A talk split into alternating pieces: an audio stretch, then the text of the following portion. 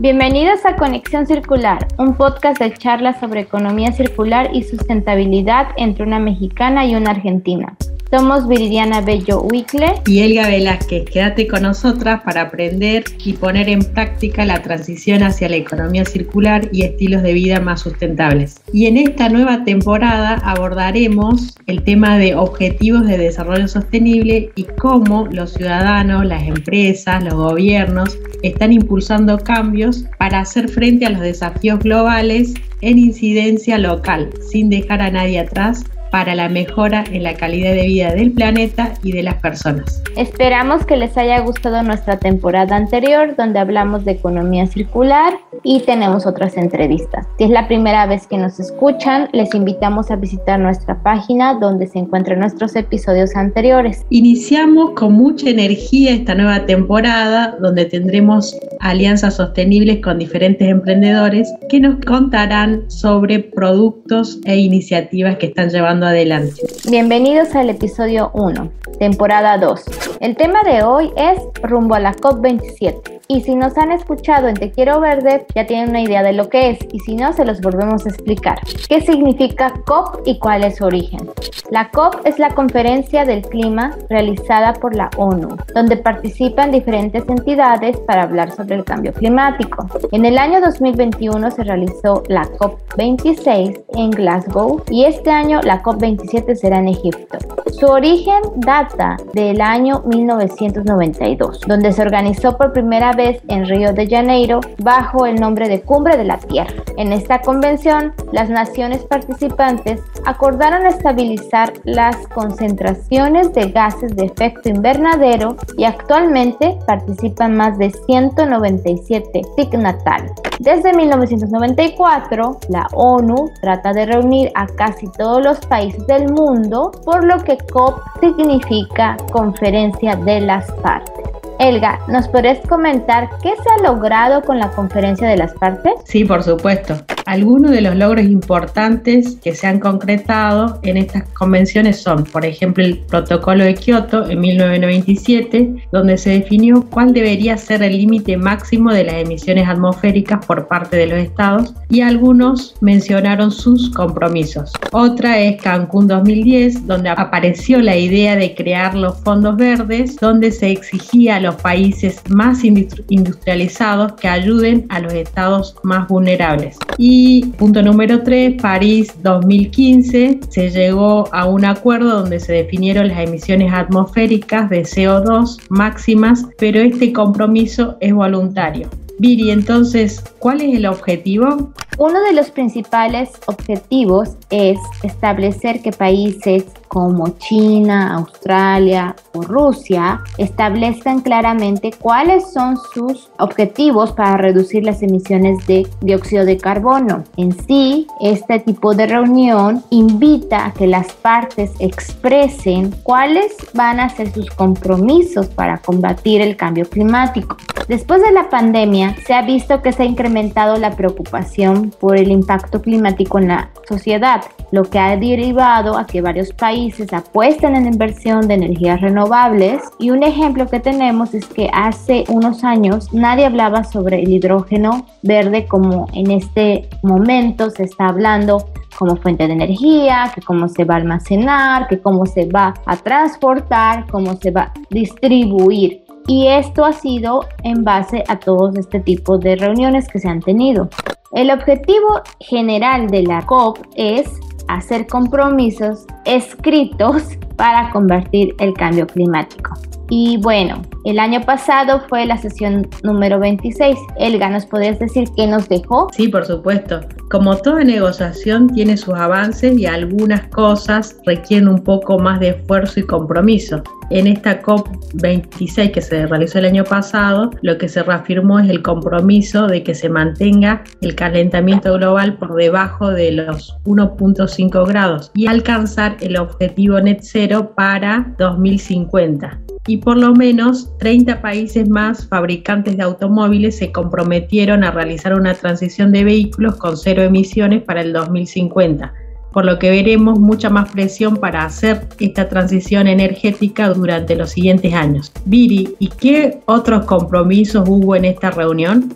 Pues países como Brasil y Uruguay se comprometieron para revertir la deforestación, además de que se aprobaron diferentes fondos para financiar proyectos relacionados con este tema. Otro punto importante fue que más de 100 naciones se comprometieron en la reducción del metano porque eso se genera por parte de los ganaderos y todos los que coman carne están relacionados con eso.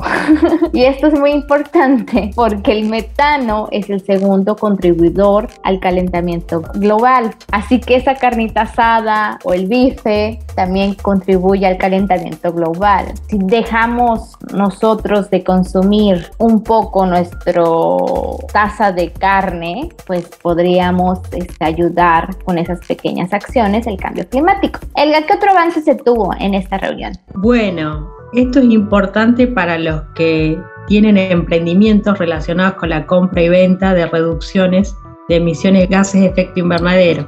Hay un mercado eh, de compra y venta de gases de efecto invernadero. Por ejemplo, para que no pongan en la cara de watts, una forma de que yo venda mis bonos de carbono es que hago un biodigestor, por ejemplo, es una tecnología ahora también en tendencia, para quemar el metano y convertirlo en CO2 que es de menos dañino que el metano. Y me dan un bono por realizar esta actividad y si estoy capturando CO2 también puedo aplicar para que me den bonos de carbono. Exactamente, porque este tipo de iniciativas están creando lo que se llama mercados de carbono.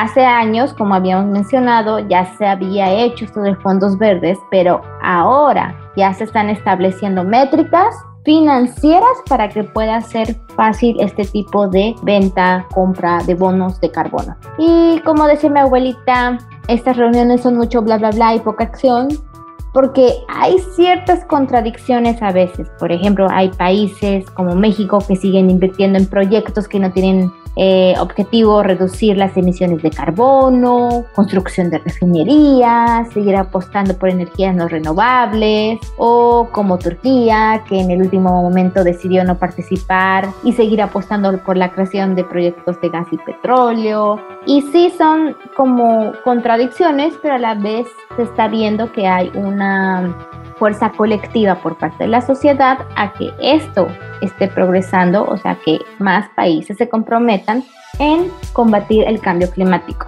Elga, ¿y cómo esto impacta nuestra sociedad? Bueno, algunos de los últimos eventos que hemos visto son, por ejemplo, el tornado que hubo en Alemania, las olas de calor de la India, que puso en jaque el sistema energético de ese país, porque entre más calor, más consumo de energía, se requiere más uso de ventiladores y aire acondicionados, además de la muerte de personas por el golpe de calor. National Geographic menciona que para el año 2100 muchos no estaremos aquí. Sin embargo, esas olas de calor se pronosticaron que serán mortales para la humanidad. En efecto, es tiempo de hacer conciencia de qué estamos haciendo para reducir y optimizar nuestro consumo energético.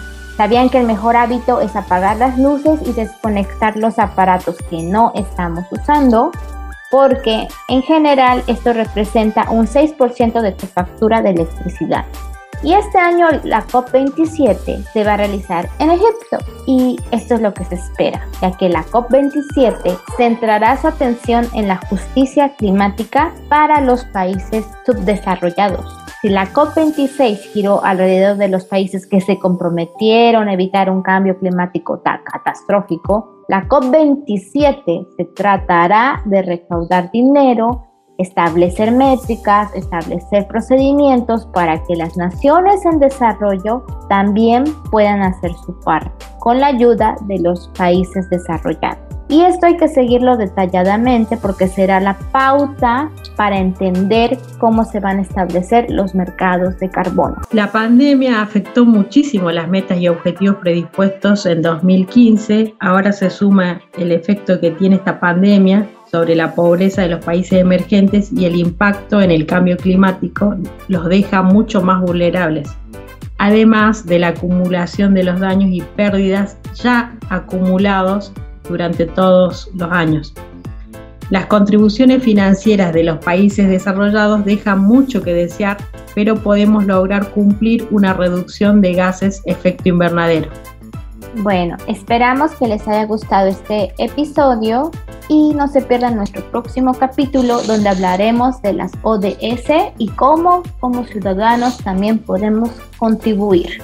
Nos despedimos recordando que pueden encontrarnos en nuestras redes sociales, en LinkedIn, Instagram, seguirnos como Conexión Circular, en Twitter como Somos Circulares. También pueden suscribirse para que escuchen nuestro próximo episodio. Así que bueno, nos estamos viendo. Buenas tardes desde Argentina. Y noches desde Emiratos. Nos vemos.